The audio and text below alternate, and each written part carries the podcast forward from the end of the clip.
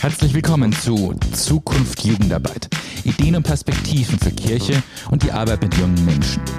Mein Name ist Roger Schmidt, ich bin Leiter des Studienzentrums für evangelische Jugendarbeit in Josefsthal.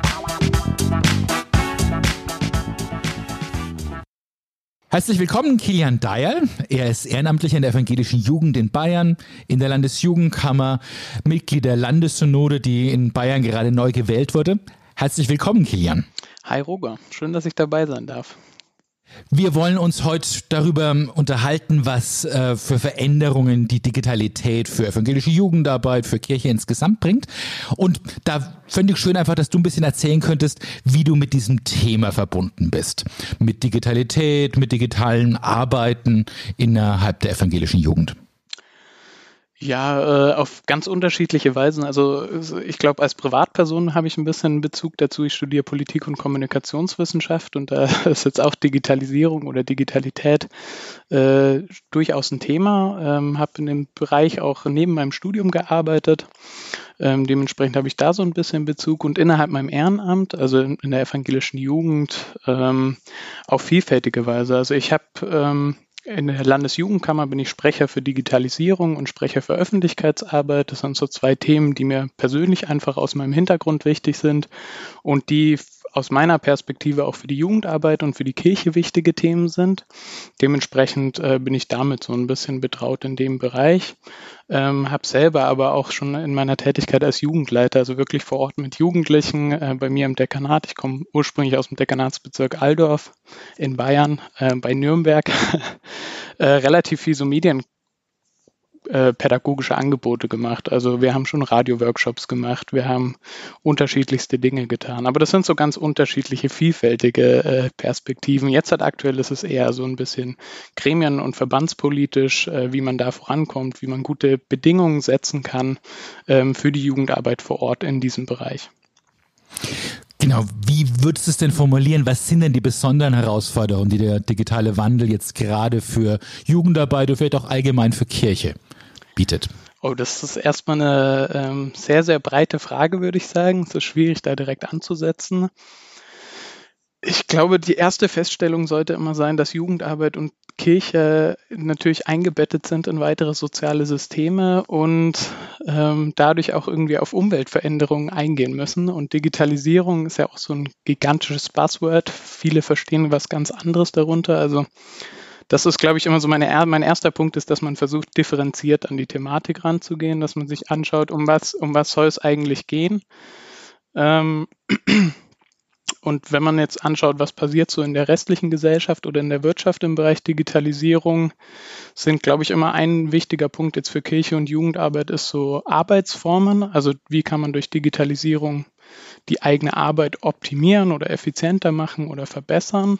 Ähm, und zum anderen auch, generell das Mediennutzungsverhalten. Also Digitalisierung findet ja auch innerhalb der Medien statt sozusagen, wenn man sich anschaut, was sich da in den letzten Jahrzehnten getan hat oder was heißt Jahrzehnten oder besonders im letzten Jahrzehnt.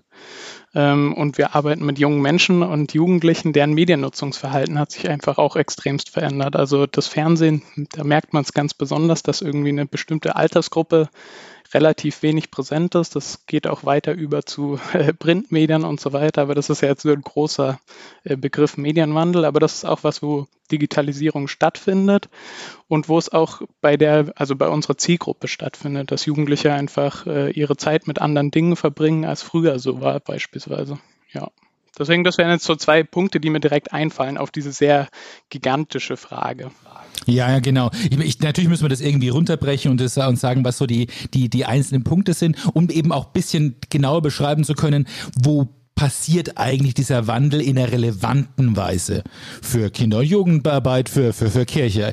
Weil natürlich, man kann ja auch sagen, okay, ob jetzt, ob jetzt Leute ähm, Fernsehen gucken oder Netflix oder vielleicht sogar ein Computerspiel machen, äh, ist eigentlich nicht viel anders, weil wenn sie vor 40 Jahren Radio gehört haben und Schwarz-Weiß-Fernsehen geguckt. Also trotzdem sind sie dann gerne in die Jugendgruppe gegangen, trotzdem sind sie ganz zum Fußballspielen gegangen.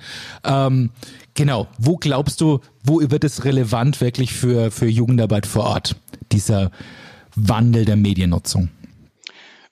Also ich glaube einmal äh, in dem Bereich, wenn man einfach teilnehmen, also wenn es darum geht, wie, wie gehe ich auf Teilnehmende zu, das ist einmal eine Frage. Also wie, wie erstmal die Frage, wie nehme ich überhaupt Kontakt auf? Wie, wie kommen meine Teilnehmenden, die Menschen, mit denen ich Jugendarbeit machen will, wie kommen die überhaupt zu mir? Ähm, das ist jetzt natürlich wieder eher so die Perspektive Öffentlichkeitsarbeit. Da ist es, glaube ich, wichtig zu gucken, welche Medien nutzen Menschen gerade oder welche Medien nutzen meine Zielgruppe gerade.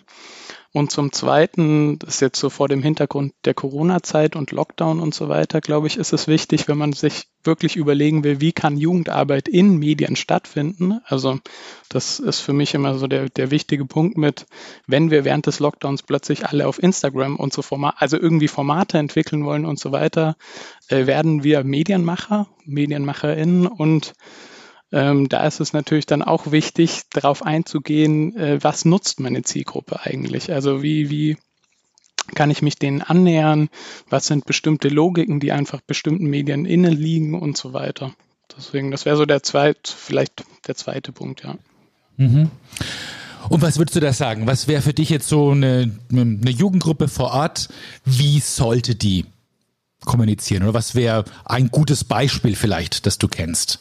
Wie das gemacht wird?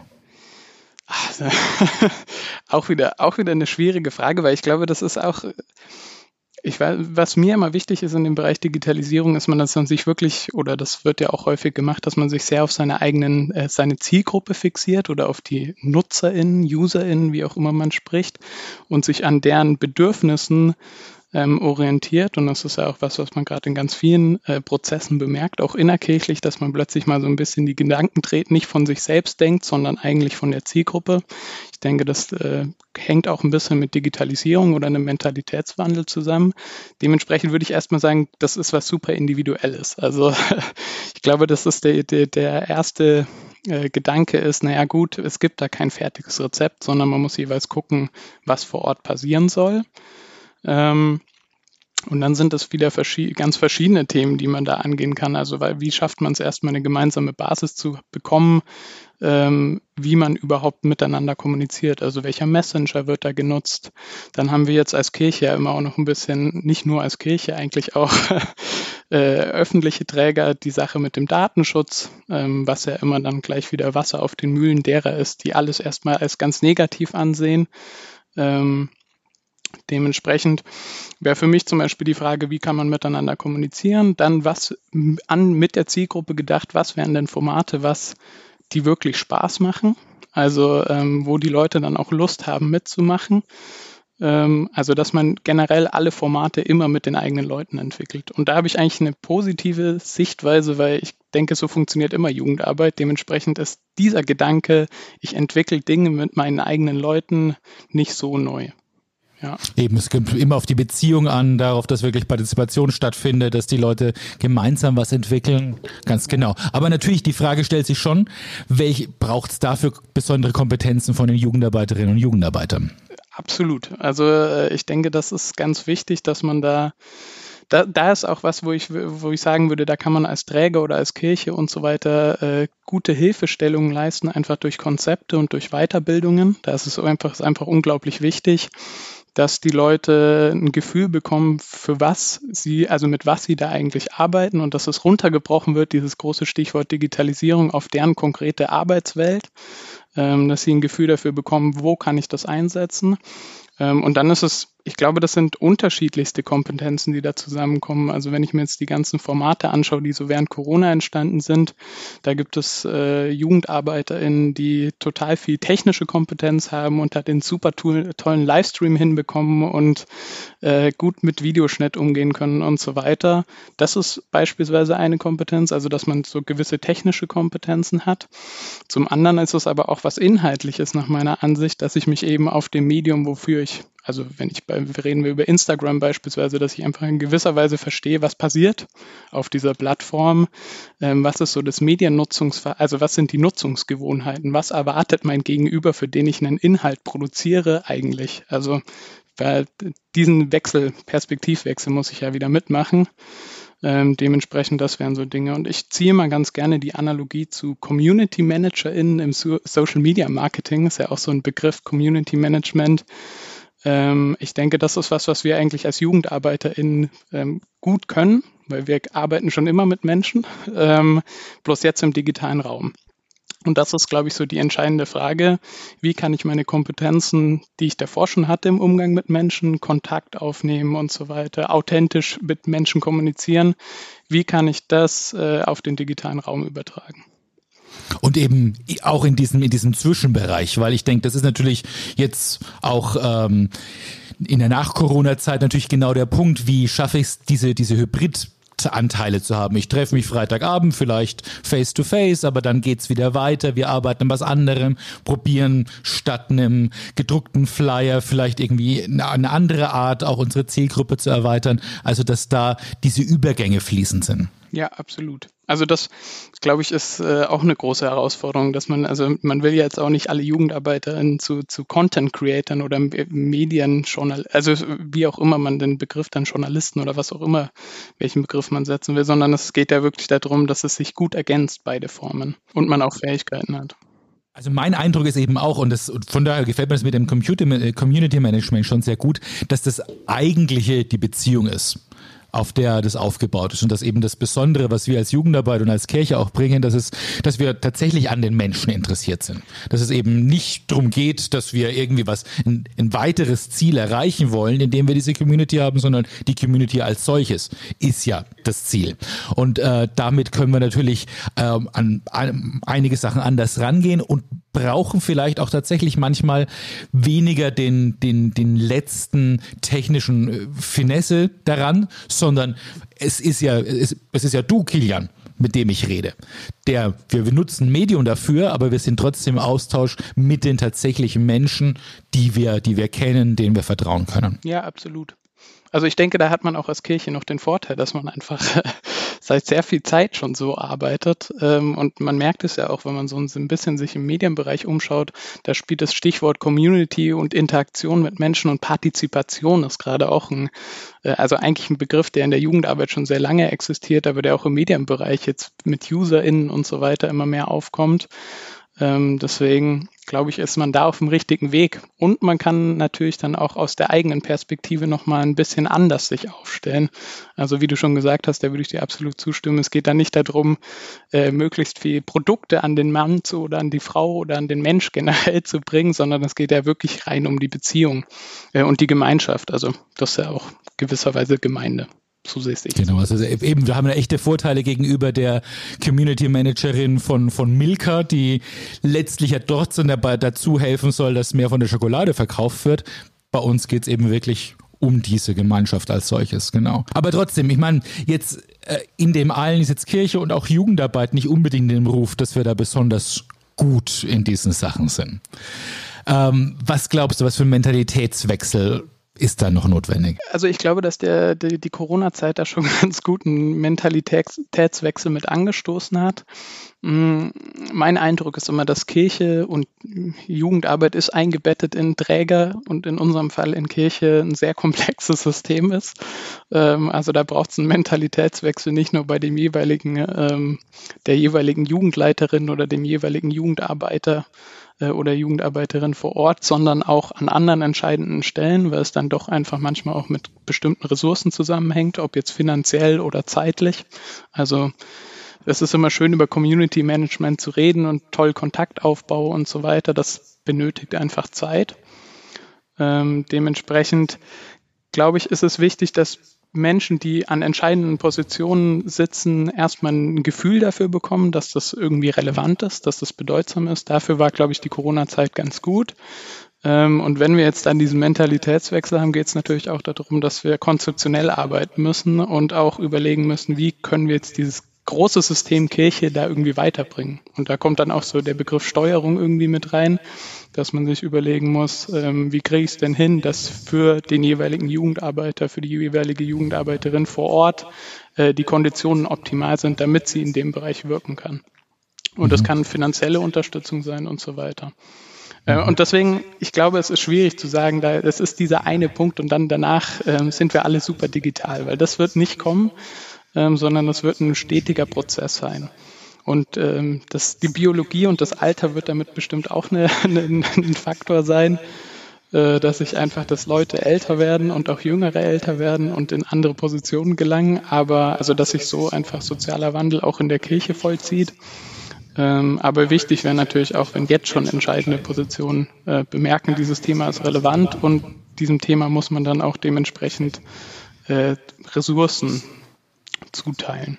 Genau, also da, das wäre das wär einfach das Digitale als einen weiteren Raum neben dem Gemeinderaum und dem Jugendkeller begreifen und sagen, genau, und das braucht genauso wie die Immobilien, braucht auch das Pflege und, und Möglichkeiten und natürlich auch Kompetenzen, diese Räume füllen zu können. Ja, absolut. Wobei ich mich dann auch manchmal mal schwer tue, wenn man es so ganz so dichotom, also so ganz so gegenüberstellt, dass das eine ist der Kirchenraum und das andere ist nur noch der digitale Raum, weil das hatten wir ja vorhin schon mit den hybriden Konzepten. Ich glaube, das ergänzt sich zum Teil auch sehr gut. Genau, ich meine, ich meine es als, als, als, einen, als einen weiteren Ver Verantwortungsbereich, in dem das steht. Natürlich kann man mit der Jugendgruppe genauso gut auch in den Wald gehen äh, und braucht nicht nur das Gemeindehaus, aber natürlich braucht man diese unterschiedlichen Orte. Und da genau, kannst du mal darauf reagieren, ob das für dich irgendwie eine sinnvolle Metapher ist, da, da mit, einem, mit, mit, mit Treffpunkten und Orten zu arbeiten, die eben natürlich immer wieder ein bisschen unterschiedliche Kompetenzen brauchen. Also ich glaube, mhm. der Begriff Sozialraum, das ist ja mittlerweile auch sehr, ein sehr beliebter kirchliches Buzzword, mhm. äh, trifft ja da genau zu. Und Sozialraum kann im Netz stattfinden, kann aber auch im Gemeindehaus stattfinden, kann auch im Wald stattfinden. Also das ist, da hängt, hängt an den Beziehungen und nicht unbedingt an dem wirklich äh, Ort, der vor Ort da ist. Genau, du hast schon Steuerung mit eingebracht. Also was ist jetzt eigentlich die Aufgabe von der landeskirchlichen Ebene, von der Bundesebene, von der evangelischen Jugend in Bayern, um diese Prozesse voranzubringen? Da mache ich immer gern so zwei Dimensionen auf. Ist das eine wirklich wieder interne Arbeitsorganisation und das andere ist äh, konzeptionelle Arbeit in der Jugendarbeit sozusagen. Ähm, bei der internen Arbeitsorganisation würde ich sagen, da haben die Landeskirchen oder die Landeskirche in Bayern jetzt in meinem Fall definitiv auch zu liefern, dass eben bestimmte Standards einfach gegeben sind, was Arbeitsalltag und Organisation angeht, dass es Tools gibt, ähm, die einfach Prozesse effizienter machen. Das ist auch was, wo wir als evangelische Jugend aktuell, also hier in Bayern, dahinter sind, äh, ein Tool zu entwickeln, was einfach den Verwaltungsaufwand, der in der Jugendarbeit zum Teil auch anfällt, was jetzt irgendwie Fördermittelanträge und so weiter angeht, was auch einfach Teilnehmendenbriefe, Veranstaltungsmanagement und so weiter angeht, zu minimieren durch digitale Möglichkeiten. Das ist so ein Bereich und da denke ich, haben immer generell Landesverbände, äh, ob jetzt die Landeskirche oder eine Bundesebene als AJ, Service nach innen zu leisten, ähm, um möglichst irgendwie den Menschen an der einzelnen, wirklich die vor Ort mit den Menschen arbeiten, äh, irgendwie Hilfe geben zu können oder Unterstützung zu leisten. Und der zweite Punkt wäre äh, Konzeption. Ich denke, da kann auch noch ganz viel passieren, ähm, weil so unter dem Daily Business oder wie auch immer man es nennen soll, dem Alltagsgeschäft, ähm, fehlt häufig doch die Zeit, mal kurz so ein krasses neues äh, Instagram-Format zu entwickeln, wo ich unglaublich partizipativ junge Menschen mit einbeziehe und genau meine Leute vor Ort da auch Lust zu haben und wir das gemeinsam entwickeln. Ähm, dementsprechend, glaube ich, wäre das auch wichtig, dass es einfach bestimmte Basics gibt, den, die den Leuten an die Hand gegeben werden. Und was Steuerung generell angeht, äh, bei den Landeskirchen würde ich auch sagen, ist mir noch nicht so ganz, ist, fehlt mir immer noch so ein bisschen an klaren Verantwortlichkeiten. Also es gibt, ähm, es ist immer noch häufig so, dass es ist dieses große Stichwort und wichtig, wichtig, wichtig sagen mittlerweile alle, aber so richtig klar, wer sich jetzt um was kümmert, ist noch nicht. Und das, denke ich, müsste auch in den nächsten, in der nächsten Zeit, bestmöglich in den nächsten Jahren äh, geschehen, dass man da klar macht, wer wo für was zuständig ist und wie man dieses Thema in der Kirche denken will und dementsprechend auch Ressourcen verteilt. Also ist natürlich auch immer schwierig, will man da aus von einer Landesebene oder also die Bundesebene kann schlecht durchsteuern, eine Landesebene kann, was Ressourcen angeht, schon noch zum Teil durchsteuern. Äh, was ist, ab wann wird es nämlich innovationshemmend? Also das wäre auch eine wichtige Frage, die ich mir dann stellen würde. Wie viel Freiraum braucht man vor Ort, ähm, um einfach eigene Projekte noch auszuprobieren? Vielen Dank, Kilian. Und ähm, vielleicht jetzt nochmal so, um ein bisschen das Bild und ein bisschen plastischer noch zu kriegen, äh, jetzt in den letzten Wochen, vielleicht Monaten, was war denn so ein Beispiel von digitaler Jugendarbeit, wo du gesagt hast, hey, das gefällt mir richtig gut? Ich fand die Jetzt mache ich Werbung für nicht mein eigenes Dekanat, aber ich fand die, dass die evangelische Jugend in München ähm, sehr, sehr schnell, was den Corona-Lockdown angeht, reagiert hat und ganz unterschiedlichste Formate entwickelt hat. Ähm, da hat mir vieles gefallen, also von Podcasts über äh, Livestream-Gottesdienste und so weiter. Ähm, ich fand während des Gottes, also während des Lockdowns so rum, ähm, fand ich die ganzen digitalen Osternächte, die aufgeploppt sind, auch total cool. Ähm, das war zwar häufig auch noch so ein bisschen, aber das macht's ja gerade aus. Also das war nicht hochgradig toll produziert oder sonst was, aber da haben einfach Leute vor Ort angefangen, schnell irgendwas hinzuwurschteln, damit man gemeinsam Ostern feiern kann. Und das fand ich ziemlich cool. Das wären so jetzt ähm, bestimmte Bereiche, Beispiele. Aber das ist nur ein Beispiel unter vielen, deswegen da gibt es total viel Dinge, ähm, die cool und spannend sind. Super, genau. Nee, dann Kilian, ganz herzlichen Dank. Wir sind tatsächlich ja mitten im Prozess, mittendrin, was sich entwickelt, was wir gemeinsam entwickeln, wo, wofür wir kämpfen. Und von daher haben wir sicherlich nicht das, nicht das letzte Mal drüber gesprochen, sondern beim nächsten Mal frage ich dich wieder nach guten Beispielen und schauen, was da dann als äh, ansteht und als sich an neuen Möglichkeiten entwickelt hat. Ja, sehr gerne, doch. cool. Vielen Dank, Kilian. Sehr gerne.